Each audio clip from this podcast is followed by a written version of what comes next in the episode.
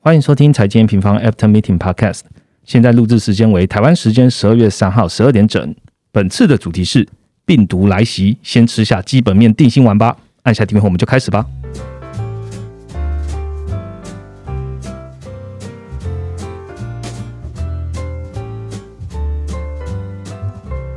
Hello，大家好，我是财经方的 Roger。很快的呢，我们又进到了二零二一年的最后一个月了哈，十二月到了。那这两周的市场起伏蛮大的哦。除了通膨的因素之外呢，各自市场有不同的解读。那还有另外一个原因，就是第三季以来啊，这 Delta 的病毒就是疫情开始升温嘛。那其中欧洲国家的确诊数有明显的成长。那亚洲在南韩在十二月一号的单日确诊数也突破了五千人，中间人数也创新高了。那最严重的应该就是南非传出了变种病毒 Omicron。呃，世界卫生组织呢，他们也表示，呃，目前就是病毒的状况还不是这么的明确啊。那是不是变种的这个变异株更强？我们还是需要持续的在呃医学机构来观察。不过目前的不确定因素比较高的前提下，建议大家还是回到 A 米方的操盘人必看，然后密切观察我们的疫情跟疫苗的数据喽。那今天呢，我们就透过这个十二月的投资月报，带大家回到基本面来看一下中长期的趋势了。所以我们就邀请到全球市场研究员 Viviana 来跟我们聊十二月的月报喽。Hello，大家好。好，Vivi，第一个问题问一个医学专业，你觉得疫苗 有没有办法对抗这个新型变种病毒？我是打好两剂了啦。你是 BNT 对吗？对啊，对啊，对，所以我们都期望可以对抗。不过现在好像是说都在研发新的疫苗。对啊，反正大家就一起，我们不是医学专业啦，就是还是一起来持续看。对啊，边走边看。那还是建议就是听众朋友，如果现在还没有打疫苗的，呃，还是跟政府一样哦，就是。希望大家都可以打疫苗，增加自己的保护力。然后，好，那进入主题之前呢，请 Vivi 帮我们回顾一下本周的行情重点吧。好，呃，这一周的一个行情重点啊，全球股市在经过上个礼拜五的血洗之后，这礼拜其实都比较偏向是一个大幅度的震荡。那呃，疫情离呃爆发的中心比较近，也就是欧美股市这边啊，它。这个礼拜是比较偏弱势的一个表现，那雅股这边看起来都还是呃比较强的状况。板块之间来看的话，也是看起来是科技板块稍微比较撑盘一点。所以就是经过过去一年的训练啊，大家对于科技板块是一个疫情的受惠股，基本上是呃反应速度是很快，就是市场的一个学习能力很强。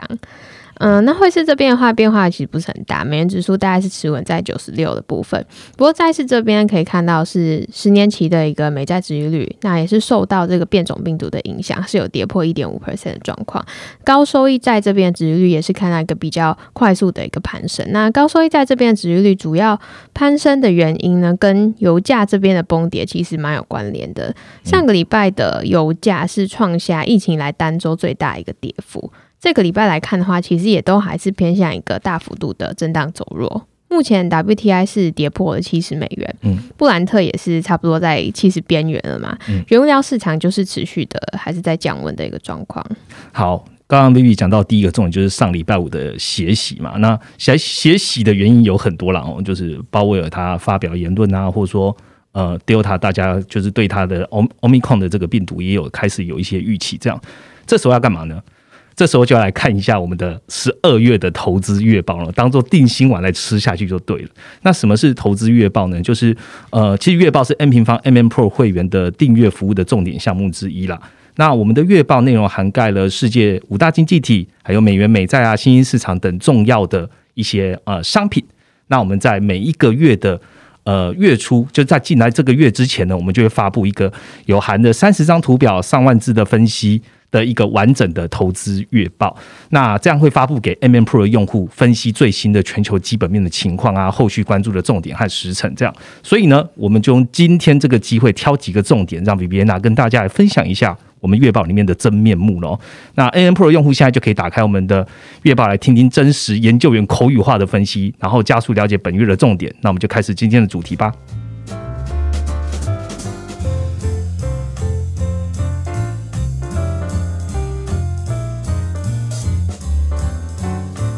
好的，马上进入我们第一个主题喽。嗯，最近几个月市场的通膨话题还是讨论的非常的久，而且非常的广哦。那我们其实，在十一月的时候也有发现，就是哎，美国的不管是白宫啊，还是联准会，在近期就是还是聚焦在通膨这样子一个讯号。先是拜登政府试出了战备储的 SPR，然后要打压油价嘛。从联准会的委员的发言中也知道说，哎，Fed 加速缩债的机会也大增了。市场呢也有反映出一些加速缩债的一些压力。那南非变种病毒出现了，多空反应呢，使美元一度攀升到九六到九七之间，美债殖率上涨到一点七 percent 之后又回档了。我就想问比比安娜了，十二月的美国，我们应该关注什么？好，十二月美国的重头戏应该还是在。联准会跟财政部这边的一个动向，先讲一下联准会好了。之前是讲到说联准会的缩债基本上是定掉了嘛，然后未来半年是进入一个自动驾驶的一个模式。可是最近这个。自驾的一个模式好像有加速的 状况。好，那先讲缩债好了。目前是讲说十一月会开始实施这样的一个缩减购债，那每个月是减少一百五十亿的购买，预计是在明年年中的时候结束购债。但是上个礼拜啊，疫情的呃爆发，然后又重新的引起关注度之后啊，鲍威尔在呃这一周的一个听证会，他就讲到说，他觉得现在是一个。放弃暂时性通膨说法的一个时候，所以没有暂时性的，对吗？对对对，他觉得因为疫情这样的一个状况出现，OK，然后又考虑说，呃，有可能会去提早结束购债。可是其实呢，这件事情早在十一月，就是疫情还没有爆发之前，在十一月的会议上就已经是被讨论了。那只是说会议纪要是呃比较之后才发出，所以我们比较。后来才知道嘛。那会议纪要中呢，可以看到是讲到说，有部分的委员是支持更快的缩债路径，让购债计划更早结束。那有多位的委员呢，是认为说，如果通膨高于联准会的目标，那联准会应该要去做好调整缩债速度以及升息时间点可能会早于原先的一个预期这样的一个准备。嗯，那再再讲到升息的一个部分，近期的一个 Fed Watch 的升息几率是有攀升的状况。那目前普遍是认为说明年大概会升息两码左右。那这个 Fed Watch 的升息预期呢，其实有一度对于明年的呃预期升息三码的几率是有超越两码的。那目前现在是维持在两码啦。可是上一次九月的 FOMC 季会的一个利率点阵图，目前对于二零二二年委员的对于目标利率的一个看法是呈现五五开的一个状况，也就是说有九位的委员认为说明年的利率水平应该维持不变，另外九位是认为说应该要升息一码或是更多。所以接下来非常重要就是呃，从九月到现在，其实两个月的呃状况，市场预期是说明年。应该是非常大概率是会升息的嘛，所以接着十二月联准会的一个 FOMC 季会利率点阵图要怎么调整，跟缩债的路径会怎么调整，会变成说是十二月的一个重点。嗯，我们知道十二月一号呃晚间嘛，就是美国有公布说，哎，Omicron 美国本土有发生一例了。那 v i 你觉得呢？这样变种病毒的消息会改变联准会的决策吗？我觉得变种病毒。跟联准会的一个政策，这个问题其实很 tricky，因为就目前来看，其实 omicron 它没有太明确的一个数据出来，就是去讲说疫苗对它是无效。其实你看新闻就可以看到，一天讲说 omicron 的重症率很低，一天讲说疫苗都无效，所以目前消息其实都是非常乱的。目前可以确定的只有就是说 omicron 它的一个变异的。这个猪图的数量是比先前的 Delta 来的多很多，可是这样会有什么影响？啊目前其实都是不不确定的。那呃，从现在的确诊的一个状况来看的话，可以知道是施打过两剂的疫苗，还是有可能会确诊这个 Omicron 的一个变种病毒。那可是不确定它的一个传播能力到底如何，跟它导致重症或死亡的比率是高还是不高。那如果说它的传播能力很高，可是它重症率很低的话，也就是说它其实比较偏向的是一个流感化的一个状况。那照理来说，影响不应该是很大，有点像是之前的一个 Delta 的变种，其实就是这个 case。那我认为联总会它在这个时间点，它去松口了，去承认说它要去放弃暂时性通膨这样的一个说法，然后去释放一个比较鹰派的讯号。我觉得它有点像是刚好逮到一个理由去帮市场做一个预期管理。毕竟其实早在十一月 Omicron 还没有爆发的时候，也就是上一次的 FOMC 会议，联准会就已经在讨论，只是说它是用会议记录的一个形式，所以我们比较晚才知道。嗯，所以假设说 Omicron 它真的一个大爆发，就是像去年的一个 COVID 整个重来一次，我觉得嗯，很多人其实会讲到说，如果油价呃因为这样子的。呃，变种病毒大爆发，然后又崩又崩了对，又嗯崩了一次。然后通膨如果下去，那是不是就会再重演一次二零二零年的一个那个大幅宽松的资金行情？嗯可是我觉得，如果是说真的发生这样的一个状况，其实不只是联总会，全球央行它央行它要像去年一样的大灌水，我觉得几率是相对比较低的。那因为现在跟当时的一个环境去相比啊，不论是在景气的位阶，或者是需求程度、存货水位、物价的水平，其实都是有一个很大幅的变化。那相反的，其实你换一个角度去想，供应链它到现在都还没有缓解，这也是为什么联准会它呃提出说会比原先预计的更早去结束购债。嗯，那如果说疫情有爆发，我们可能有爆发，然后塞港又重来一遍，然后服务的一个需求复苏暂停，钱又回去所谓的食品商品需求，那它有可能会是反过来去加速它的一个紧缩的。嗯不过，呃，刚刚讲这些都是建立在 Omicron 它，呃，如果是在没有一个有效的疫苗能够去抵抗它的情况，然后对又爆发一次的的状况，那这个其实我们都还是不确定啊。那相关的数据预期的话，可能会是在呃一到两周慢慢会有资料出来，这个也是就是只能边走边看。好，毕竟就是 N 平方不是医疗专业，所以我们还是等待就是这一两周针对这个变种病毒有什么样的医疗的一些分析，那会不会影响到经经济的基本面？那就是 M 方的专业会持续来做关注。刚刚讲的连主任还有一个重点啦，其实就是财政部，财政部接下来的动作还会冲击到流动性吗？比边呢？好，嗯，财政部最重要就是在发债这边嘛。那刚刚讲到联准会有可能会去提早结束购债，也就是说美债的需求可能会比原先的预期还要更快速的消退。那供给方呢？之前就是呃，叶伦他有讲到说，财政部的资金会在十二月用完嘛，嗯所以在呃财政跟债务上限通过之后呢，他就会开始呃看到发债量明显的增加。那我们去看财政部十一月最新发布的资讯，可以看到第四季预估的一个发债金额，也就是在美债的供给方这边，它的发债金额是大幅攀升到一兆多。那这个一兆的水平到底是多多呢？就是它甚至是前三季的一个发债量加总起来都还要多，就全部都集中在第四季，嗯有一个很大幅的发债。所以你可以去呃，先用简单的一个呃供需逻辑去推导的话，就是试想，当需求开始慢慢的减少没有人，可是对，嗯可是供给量要暴增，这样就会导致说什么价格下滑嘛？嗯价格下滑就会带动殖利率攀升。那殖利率攀升这件事情对流动性来说，其实是一个下行的风险。嗯那债券殖利率怎么去影响股价？我们在之前的一些集数都有讨论过了嘛。嗯不过我们觉得说这个状况其实不用去太过的担心，因为这一兆多的一个发债量啊，主要都是发行短天期的一个债券。那短期资金这边呢，目前还有一点四兆左右的一个货币市场基金，它货币市场资金是停留在呃透过 ONRP 停停泊在联准会的，也就是之前呃八九月的时候一直提到。的一个短端流动性过剩的一个状况，所以这个短端的流动性呢，就可以去为这一兆多的一个发行量来去做一个缓冲。嗯，好。综合刚刚 Viviana 讲的两个十二月的美国重点哦，Vivi，你觉得美元美债在十二月，我应该这样讲，二零二二的中期来看的话，会怎么走呢？基本上，我觉得美元指数中期的话，它应该是缓步走升的一个状况。不过短期来看，呃，例如说一季内好了，其实只要制造业它的一个周期还是没有完全下去，就是进入到第四阶段。嗯其实也我觉得不用去期待说美元它会能够像一四年底那样子的一个强升。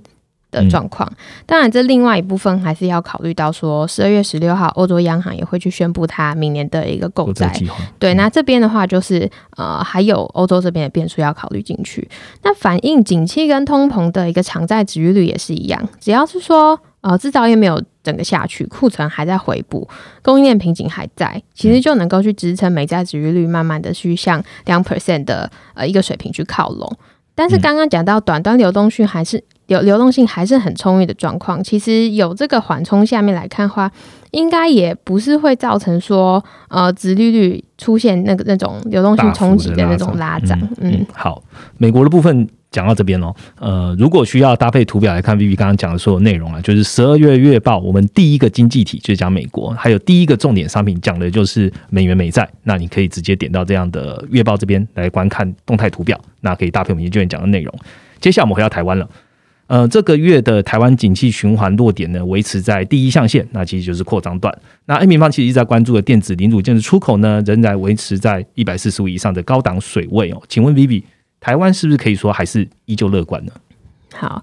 台湾十月的一个外销数据其实都非常亮眼，十月的外销订单绝对金额是五百九十一亿美元，是今年次高的一个水准。嗯，现象里面呢，资通信跟电子产品，它虽然是有一个滑落的状况，可是呃，主要是因为终端的一个厂商，它预期到。呃，第四季供应链的瓶颈还是在，然后可能它会影响出货，所以它有一个先行拉货的一个状况。所以你如果把九月跟十月的一个外销数据合并一起看的话，它其实呃两个平均起来的话，还是维持在去年同期的大概呃也是有 double digit 的一个涨幅以上。所以从嗯出口金额来看的话。呃，就比较没有这个状况啦。资通信的一个产品的一个出口数据是创下新高，那电子零组件也是维持在一百四十五亿的一个高档水位，所以整体来看的话，外需海外的一个呃消费动能目前没有看到太大的疑虑。也就是说，嗯，之前我们一直讲到的缓增长。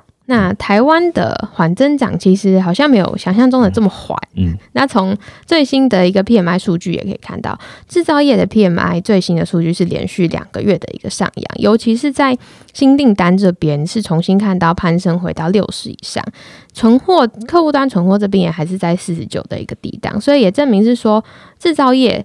它虽然不像是今年上半年一样的强劲，可是它其实动能还是在的。那这个动能呢，其实就集中在电子相关的一个供应链上。那当然就是台湾的一个经济数，你就会看到它是相对受惠的。嗯，那其实呃，我们跟行情结合来看一下的话，从台股的一个板块的一个营收预测，其实也可以看到，今年第三季啊，其实。各大板块都表现的很好，例如说运输业，就是之前呃炒得很凶航运股嘛，运输业它的一个营收年增率 Q 三甚至有达到八十以上。其他的船产像是钢铁啊、塑胶，其实它的第三季的营收年增也都有五十 percent。可是你如果要去看更远，你看到明年的话，可以看到各大产业它的一个营收年增全部都是放缓到个位数的。那明年的营收年增还有双位数成长的是什么？就是半导体产业。明年二零二二年预期的一个半导体产业，它的营收年增大概还有十三到十四个 percent 的增长。嗯，我们不管是在短评还是在快报里面，都有特别去针对半导体产业的这些动态图表，都有告诉用户。呃，半导体的产业产业的增长呢，基本上还是可以保持 double digit 的一个状态，所以大家还可以持续来关注。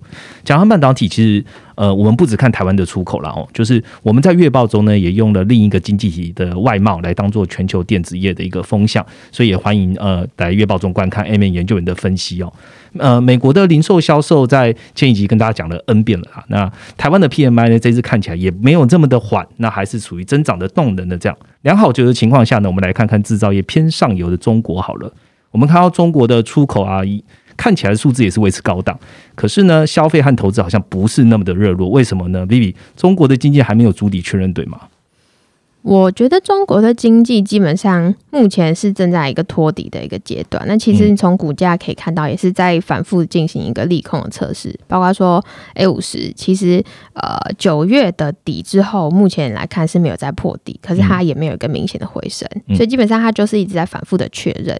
唯一看起来从经济数据来看，呃，比较有支撑的，就是受到受惠到外需的一个出口嘛。十月的年增率是二十七点一 percent，其中电机产品的年增是二十三 percent，机体电路是二十九 percent，所以也是一样，呃，像刚刚讲到的，跟台湾一样，就是手绘到电子供应链的一个状况。嗯，但是呃，其他的一个经济数据来看，内需的一个状况，内需中国内需最近的几个月。看似是有一个小幅的回温，不过幅度并不是太大。包括说十月社零销售的年增是攀升到四点九 percent，那前值是四点四 percent。那这个攀升其实主要是来自于石石油跟制品的一个增加。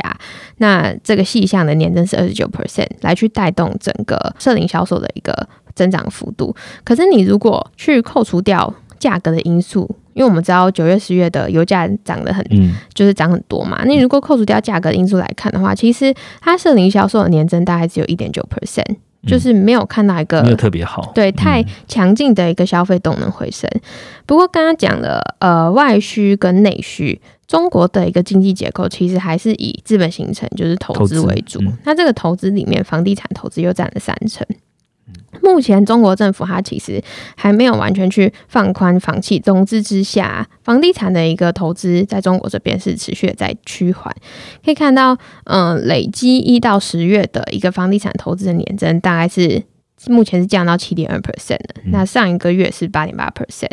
那去看一下它的一个房企的发债规模，甚至是年减到。Double digit 二十四 percent 的一个状况，所以它的发债规模是加速的在收缩的。那也显示说，目前中国的一个房企，它的融资融资压力还是比较偏紧张。所以回到中国经济什么时候可以走出托底，关键的话，我觉得还是在房市这边。其实觉得也是有点差临门一脚，但是房市如果起不来的话，其实中国经济它很难有一个嗯起色。对对对，所以目前。我觉得看到房市这边的话，这就比较偏向是政策面了。嗯，目前的话，呃，央行其实有针对房地产有释出呃友好的一个讯息，所以我会觉得说，中国经济它如果在未来。一到两季在房地产这边看到一个明显的回升的话，也有可能对于我们一直讲到说明年制造业的一个循环，它有可能会触底的一个状况会造会带来一个缓冲。嗯，所以这边补充一下，嗯，我看到的最新一个月份美林美银的经理人报告，其实他这次对于经理人的一个调查提出了一个新的问题，就是说，呃，认为说明年哪一个资产是最有可能会 outperform 的？那呃，最多的一个经理人，超过三成的经理人认为，说明年新兴市场股市会是表现最好的一个资产，跟今年状况就很不一样了。所以在持仓的部分，虽然经理人在呃最新的一个月份，它是持续的 underway 新兴市场股市，可是它是小幅的在加仓的，也反映说经理人他其实似乎看见两件事情：第一个就是明年中国经济有落地的可能。第二个就是，呃，明年的制造业会开启一个新的周期。那我自己觉得，这个时间点可能落在下半年的几率会是高一些的。好，谢谢 Vivi。我们花了蛮多时间去讲从美国、台湾讲到中国。那如果有在 follow N 平方的报告啊，或是我们的内容，就会发现说，哎，我们原本在讲今年下半年，呃，是处于制造业缓增长。那可以从美国、中国跟台湾的 PMI 看得到。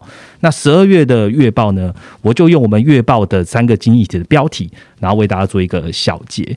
第一个呢，就是美国，呃，美国经济稳健无虞，那年底资金面将造成一些短线的波动，那这是美国部分。那在台湾呢，内外双引擎持续支撑台湾太股基本面。中国的部分呢，中国经济疑虑尚存，落底待观察。那这是我们在月报中呈现的这样的标题。那你可以搭配刚刚 B B 讲的内容，然后甚至来到我们的月报这边来看一下，实际我们研究员究竟怎么看的哦。呃，下一个主题，我们来聊聊。欧洲跟日本还有近期变化较大的原油吧。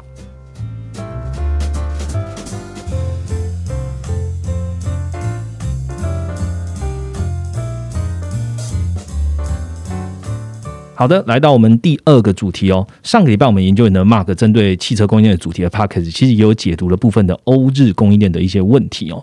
那十一月底开始，也就是它现在啦，传出感染力更强的变种病毒。那影响了欧洲单日的新增确诊再创了新高。那我就要问一下 B B，现在的欧洲跟日本经济需要因为这样疫情而开始担心吗？好，那先看欧洲这边好了。最近的冬季的一个疫情啊，在 Omicron 之前，其实就已经看到欧洲的一个新增确诊是有攀升的状况。嗯，目前是来到历史新高的十四万人。部分的国家也是重启减灾的一个状况，尤其是在目前 Omicron，其实在欧洲已经开始看到多起的一个病例。嗯，所以如果大家来到我们的一个超版必看的疫情专区，你点进去看疫情的一个管控指数，就可以看到欧洲国家是又再度明显的一个拉升，尤其是像是德国。这边也可以看到，它是直接往上拉到大概可能是第之前的一个高点。嗯，那日本这边的话，日本的状况其实就比较缓和，目前欧盟款的一个确诊只有个位数，所以呃也反映说我们在第一 part 提到说亚洲这边其实的疫情的状况其实是呃相对比较没有那么严重的。好，那回到这样子的一个减灾措施对经济的一个影响，其实这样子重启减灾，基本上对第四季的需求一定是会造成。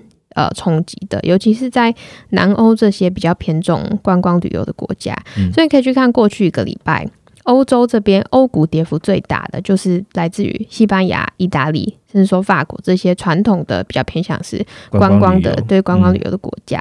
不过，这个冲击到底有多大呢？目前会觉得说，还是要去看前面提到 Omicron 它是不是有像 Delta 这样子流感化的一个可能。那目前其实没有相关的数据来去呃确认啦。嗯。回到基本面来看的话，欧洲目前的就业市场是持续在好转。报告说，十一月的 PMI 里面雇员的一个细项是创呃二十一年来的一个次高。嗯，那第四季到明年第一季的话，它还有额外机器保护，因为它去年其实也是有一个冬季疫情的影响，就欧洲总感觉蛮衰的，每次冬季都要来一次。对，我觉得那个 B V V 开始讲到就是 P M I 嘛，所以我们如果本周也刚好公布了日本的跟欧洲的 P M I，那 P M I 我们要持续关注之外呢，我们还有因汽车供应链好转，还有什么样的数据啊？要持续关注这两个经济体呢？好，呃，比较会受惠到。呃，受汽车供应的影响就是欧日嘛。那我们先看一下欧日的一些经济数据，像是嗯九月德国的工业订单跟生产，我们之前讲到说它的订单是呃跟生产的差距是一直在拉开的，因为它的生产其实跟不上订单的。那这个差距在目前都还是维持在高档的一个状况。那再看到说德国乘用车的生产，它的年增还是负四十 percent，所以也显示说。呃，生产这边的状况其实还是比较压抑的。日本其实也是一样啊，包括说从十月的出口可以看到它的一个交通运输的细项是持续的出现一个价量不匹配的一个状况，也就是说，嗯，汽车二手车的价格持续在攀升，可是它的产量其实却是出不来的。不过，其实，呃，刚刚讲到都是九月、十月比较有点 lag 的数据。我们看到最新的一个数据，可以看 PMI。十一月欧洲跟日本的一个制造业 PMI 都有看到一个小幅的好转，就也就是说，从这两个国家制造业 PMI 里面产出的一个细项是都看到一个久违的反弹。那分别是来到五十三点八跟五十四点二，显示说厂商它其实终于好像开始可以逐渐的出货了。嗯，尤其是在日本这边可以看到，厂商对于未来产出是保持在六十以上的历史高位，就是说厂商其实对对接下来的一个产出的状况是蛮乐观的啦。其实也不只是在呃 PMI 这边，嗯，我们在上周 Mark 应该有跟大家分享到，就是说在第三季各大车厂的财报。财报后的康口的一个会议上面，其实都对于明年的供应链缓解的状况是相对比较乐观的。那对需求出货量来看，其实也是还是蛮乐观的一个情形。所以，我们对于供应链，它如果是有办法在明年第一季之后开始缓解之后，制造业呃相关就是在车用这边的一个额外的动能的看法是还是不变的。所以。呃，目前的支撑也是我们一直提到说最后一波的库存回补嘛。那最后一波的这个库存回补，很大一部分就是来自于汽车产业。嗯，所以从汽车最大的一个终端市场中国跟美国来看，目前汽车的一个库存天数都是不及疫情前的一半。所以第四季的一个商品消费来看，目前也没有看到想象中的弱。那它受通膨的影响也没有。呃，预期的高，所以这些都会是接下来呃后续额外的动能。好，呃，汽车的未来的展望，我们透过 V 讲，还有上个礼拜 Mark 讲，基本上我们都会预期说，哎，明年的一个呃供应的紧张可能会有稍微的缓解，但是还是要提醒一下，这都是基于我们现在对于呃 Omicron 现在的疫情的状况还没有到如此的像之前的呃 Covid。呃，二零二零的 Covid 这么严重的情况，但后续怎么走，也还是大家来到我们的操盘 P 看看我们一下我们疫情的这些追踪的数据哦。欧洲的部分呢，其实呃，上周的 Packet 跟本月的月报都提到一一件很重要的事情，就是十二月月中的英国和欧洲的央行利率决策会议。那为什么重要呢？其实都跟现在在讨论的暂时性或是非暂时性的通膨有关。那我们就来看看油吧。呃，WTI 原油期货指数从十月底将近八十五美元，到录音前的一晚是到六十七美元一桶。那是美国战略石油 SPR 的释出造成的，还是变种疫情爆发造成的，或者是最新的 OPEC Plus 会议造成的呢？Vivi 来跟大家分享一下吧。好。嗯，这次月报讲到说油价三坏球嘛，那先讲一下呃战略储备 SPR，然后 SPR 这边的话是预计会释放七千多桶，那七千多万桶，对，七千多万桶，目前听起来就是一个非常利空的消息。七千多万桶听起来很多，可是其实七千多万桶的一个量啊，假设它是以一个季度左右的时间来去释放的话，其实每日大概是释出大概就是七十万桶，那七十万桶。的一个供给量是多多呢？就是全球的一个原油需求量每日大概是一亿一亿桶，所以 这七十万桶就是不到百分之一的一个比例，所以是宣誓意味比较浓嘛？对对对对对，所以其实看过去的三次比较大规模的去紧急释放 SPR，就是在呃一九九一、二零零五跟二零一一年，油价也都是一个短暂的下跌，然后基本上在一季之内就会落地反弹，甚至更快。所以我们觉得释放 SBR 是比较偏向一个短期的一个影响，那油价下跌也是一个比较是情绪上的下跌。这一次这样的一个政策，更多的是。拜登政府他要去传达是说一个他没有办法再去接受高油价的一个讯号。嗯，那我觉得除了 SBR 之外，影响比较大的是在嗯美国的供给复苏跟疫情的一个影响。我个人会觉得说供给侧这边是比较需要担心的，因为呃需求侧这边除了呃我们刚刚一直讲到的 Omicron 它的一个病毒效力还是不确定之外，呃它会会不会造成像去年这样子的一个需求崩跌？我觉得这都还是。有待确认的啦。另外就是说，用油需求里面其实有一半都是来自于汽车。那如果说再度出现一个大规模的封城几率，其实我觉得。跟去年比都是比较低的啦。然后另外，其实过去一年到现在也证明了，就算是封城之后，其实民众他反而会去更倾向于去自驾开车。所以对于呃车用这边的用油来讲的话，其实照理来说应该不会影响太大，对对，不会影响太大。顶多就是在于国际之间的一个边境往来，航空用油这边可能会是影响比较大的。不过航航空用油它的一个占比，其实跟汽油是没有办法成比例的。嗯。所以我会觉得比较呃有风险是在于供给侧这边。那供给侧这边的话，美国的一个原油产量目前是脱离呃九月十月飓风季的一个影响，那目前是回到年内高档，大概是呃一千一百五十万桶左右。另外的话，同样也是供给侧这边的消息，就是 OPEC Plus 在十二月二号昨天的会议上面是确立说，将于明年的一月开始增产，每天增产四十万桶。随着油价现在回到高档，其实供给侧目前来看的话，可以说是全面都在复苏的一个状况。所以 EIA 也再度的将全球原油的一个供需反转时间点修正回到明年的第一季。上个月其实原本有说是因为天气的因素，有可能会延到第二季嘛。那他这这个这个月份又把它重新的预预测把它调回来。好，Vivi 已经讲了嘛，SPR 这个事出基本上是呃宣誓意味比较浓厚。那我们看原油的话，如果从需求侧来看的话，可能就会受到新型的变变种病毒，可能未来会有一些影响。那供给侧反而是影响的程度更大了，包含了呃美国原油的产量可能会回稳啊，OPEC Plus 做在十二月二号的会议上也确定会新增增产四十万桶，一天四十万桶这样的增产。好。那我就问一下，那接下来原油市场的供需，我们应该要看哪些重点呢？嗯，我觉得，嗯，先讲油价好了。油价其实到现在这个位阶已经不算低了。然后在供需的一个情境上面啊，也不是说像去年底或是今年上半年这样子非常供不应求，然后供给还是非常滞后，需求复苏的一个状况。甚至是说，目前供需的一个情境上面，已经是在呃供需反转要到供过于求的一个边缘了。所以，呃，短间上来说，本来觉得说第四季的一个反射音的天气因素可能会是一个额外的一个利多，可是现在看起来天气的因素好像也没有想象中影响大。包括说 EIA 它也把它的预测调回来了嘛，嗯，所以近期油价的一个走势啊，也可以看到说，基本上它是有一点像是跌破趋势线的一个状况。那我觉得这种情况之下，搭配基本面刚刚提到供需来看，呃，不要去追高是基本的。那呃，加上说，呃，基本面这样子的一个情形，其实我会觉得说，如果要去抢反弹，也是要呃做比较审慎的一个观察啦。后续来看的话，我觉得还是要去看供给复苏的一个速度跟。Omicron 它的一个影响到底多大？有没有可能重新封城？不过目前我会觉得说，其实现在就是看明年第一季有可能会出现供需反转。那如果说再提前的话，其实差不多就是现在啊，也是我觉得差不多也是在呃油价上面的一个操作上面，应该是要比较是转攻为守了。好。呃，其实我们在呃 OPEC Plus 昨天公呃公布之后呢，我们的研究员 Jason 也在呃十二月三号的早上，那发布了短评，短评的标题就是 OPEC Plus 维持增产四十万桶，长线供需反转趋势底定。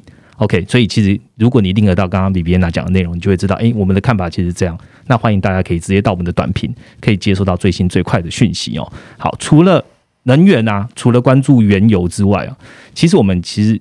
也希望开发另外一个新的主题让大家来看。但是这新的主题是什么呢？我们觉得应该要来关注的是各国现在更着重的新能源。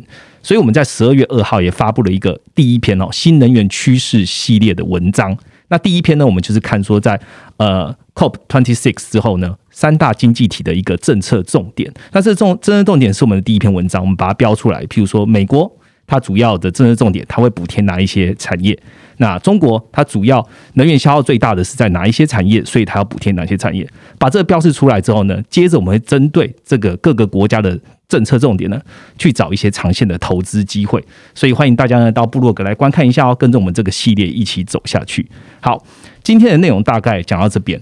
我们刚刚其实听到十二月月报。我们很重点在讲的就是，哎，我们根据了景气循环的状况啊，然后各个经济体的一些看法，我们有哪些数据指标要告诉听众朋友。那每一次如果你有在看我们月报，你就会发现，哇，哎，民方每次要进来之前都会告诉你，是不是景气循环，包含了全球的景气循环现在在哪个位阶，美国。台湾、中国这些经济体景气循环到哪个位阶？有用户就来问我们的，就说：“哎，n 平方的景气循环图啊，是到底用什么样的方法来定义四个的不同的象限？那参考了什么样的经济数据还有时间点？那今天呢，就请 B B 来跟我们听众朋友说明一下吧。”好。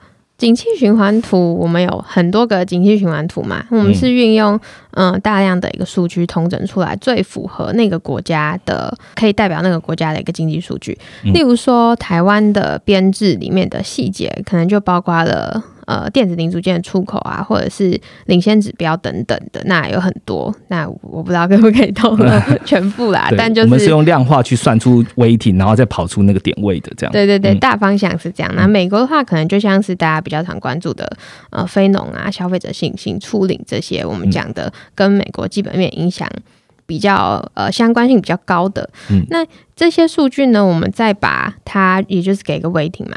然后把它综合成一个指数，那这个指数呢，它动能就是说它的一个变化量跟它的一个绝对的数值，我们把它算成 x 轴跟 y 轴。y 轴基本上呢，就是呃它的一个数字绝对的一个高低，那 x 轴就是这个数字变化状况，就是呃。年增或是月增的一个情形，那就是在说它的一个动能的变化嘛。所以说，嗯，影响每个国家的一个数据啊，其实我们都会去定期的去 review，然后去回测，然后去修改，也会去定期的做一个更变啊。所以，我们并不会说完全的跟大家公告说，诶，台湾的一个经济循环图是用哪一些算出来的。嗯，所以我们也会呃，透过刚刚讲的这些方式啊，我们照的经济数据它的绝对值跟它的一个成长速度，我们把它区分成一到四个象限啊。分别就是扩张、趋缓、衰退跟复苏。嗯，好，刚刚 Vivi 讲的呃，经济循环、扩张、趋缓、衰退、复苏，其实有很多的经济数据是包含在里面。那如果有兴趣的听众朋友呢，其实可以参考我们最新的 ETF 的课程。那我们在 ETF 的课程的下集，Ryan 就会直接告诉所有的学员说，我们的景气循环。这些经济循环到底是用什么样子的数据在做观察？那大家可以一起来这个 ETF 的课程来学习一下。好，那呃，我们刚刚讲的很多内容，基本上都是出现在十二月的月报中。那其实还有很多上面没有讲啦，就是我们只有一个小时的录音时间嘛。那现在有一个很快的方式，可以让各位听众朋友可以看到全部的月报内容哦，也就是呢。Podcast 的听众呢，我们让你们有独享十四天 AM Pro 的一个免费试用。那现在只要点击 Podcast 下方的第一个连接，你就可以暂时的成为我们的 AM Pro 的会员。那可以得到什么呢？第一个就是 AM 方最新的快报跟月报的即时阅读了哦。那还有一个很重要，就是你可以无限制的观看近千张的动态经济图表。那如果你看完这些经济图表，你可以像 Trading View 一样画出自己。认为的经济趋势的图表，那也可以在上面去取得研究工具箱这样的一个工具。还有还有一个很重要，就是线上课程有一个 M M Pro 专属优惠价。好，讲了这么多，还是让你自己来体验看看了哈。好，那节目的最后呢，我们利用一点时间来回答近期用户问题吧。那我就问两题给 B B 回答喽。第一个用户呃叫 Eric，呃他说。哎，民方团队晚上好。哎，这个不用讲。好，他说对十一月的月报内容有一个小问题想要问哦。他就是呃在讲，因为他应该就是有在看月报啦。那文章有提到啊，现况美国长短天期利差尚处于高档，显示未来景气仍可承受当今反应的利率。想问问啊，什么情况下才是处于低档呢？是十减二的利差，还是三十减十的利差都翻覆的情况下才算低档呢？一其实市场比较常用的长短天期是看十年期间、两年期啦，但是其他的其实你也可以搭配的去看。那十年期前、两年期这个是呃比较是。呃，benchmark 来看，那利差呃什么时候才算是低档呢？通常会去看它翻覆的时候，已经是进入一个经济趋缓的一个中后段了。那它正式出现一个翻覆，也就是说这个利率曲线倒挂的时候，就会是呃，你可以看到是呃金融机构它的一个放贷，它的利润是大幅的减少。那企业它有办法去。呃，用短期的融资来去支付偿债，这样的一个融资能力也是大幅的减弱，所以就会导致说经济的扩张的一个动能，它是快速的收缩的。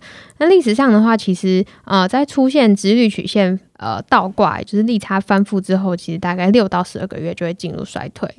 另外的话，在长短天期利差这边啊，其实。会去建议说，可以同步的去关注说，你你不能只看说这个利差的一个变化，你要去看说这个利差的变化是来自于短端还是长端的影响。那你如果是因为来自于短端的上升的话，其实这通常是因为央行的一个政策利率调升啊，或是市场预期升息啊，或是像我们 Part One 提到的说在呃购债可能更早结束这一类的一个货币政策的一个动动向去影响的。那这其实比较还好。可是如果是因为长端的下滑而收窄的话，其实长端我们刚刚也讲到嘛，它就是比较。反映呃经济成长跟通膨成通膨的一个预期，所以如果是因为长端的下滑去收收窄这样子的一个长短天气利差的话，会比较是呃会觉得说是一个经济前景放缓的一个迹象。